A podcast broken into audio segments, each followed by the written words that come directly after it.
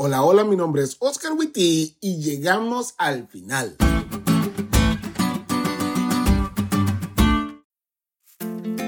Feliz sábado, amigos. Siempre los finales me ponen algo melancólico, como cuando vi el final de la película... No, ¿saben qué? No. Mejor no les voy a decir nada por si se las spoileo. Pero el punto es que un final adecuado me hace suspirar, meditar o hasta llorar. Creo que eso mismo siento el día de hoy porque hemos llegado al final de esta lección. Hemos aprendido muchísimas cosas por nuestro paso a través del Génesis.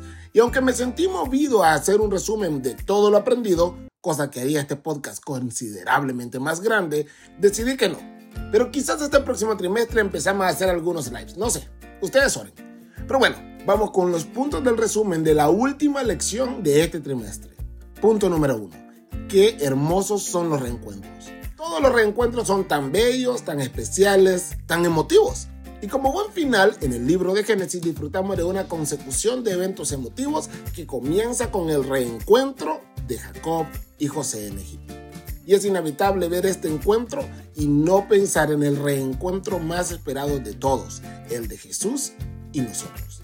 Allí, tal como dice White, le veremos cara a cara, sin velo que nos lo oculte, Estaremos en su presencia y contemplaremos la gloria de su rostro.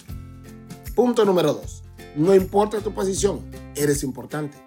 En los últimos días he visto la importancia de un cristiano. Un cristiano donde hay egoísmo practica la generosidad, donde hay violencia practica la paz, donde hay discriminación promueve la gracia y eso lo hace diferente porque el ponerse en su posición de siervo es más importante que los demás.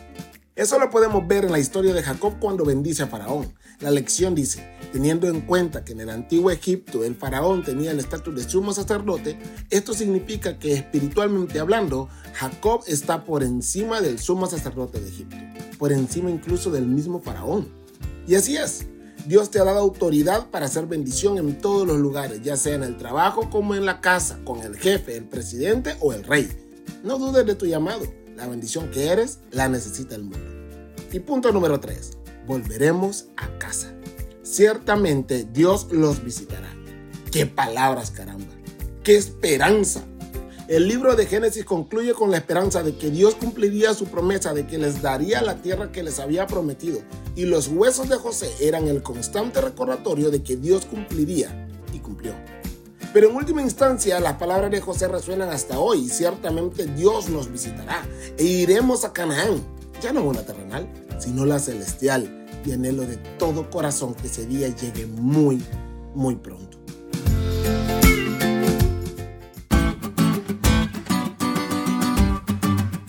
Gracias por estudiar con nosotros un trimestre más. Somos bendecidos por la comunidad que tenemos en ustedes. Gracias por compartir, por apoyar y por orar por cada uno de nosotros y por este proyecto.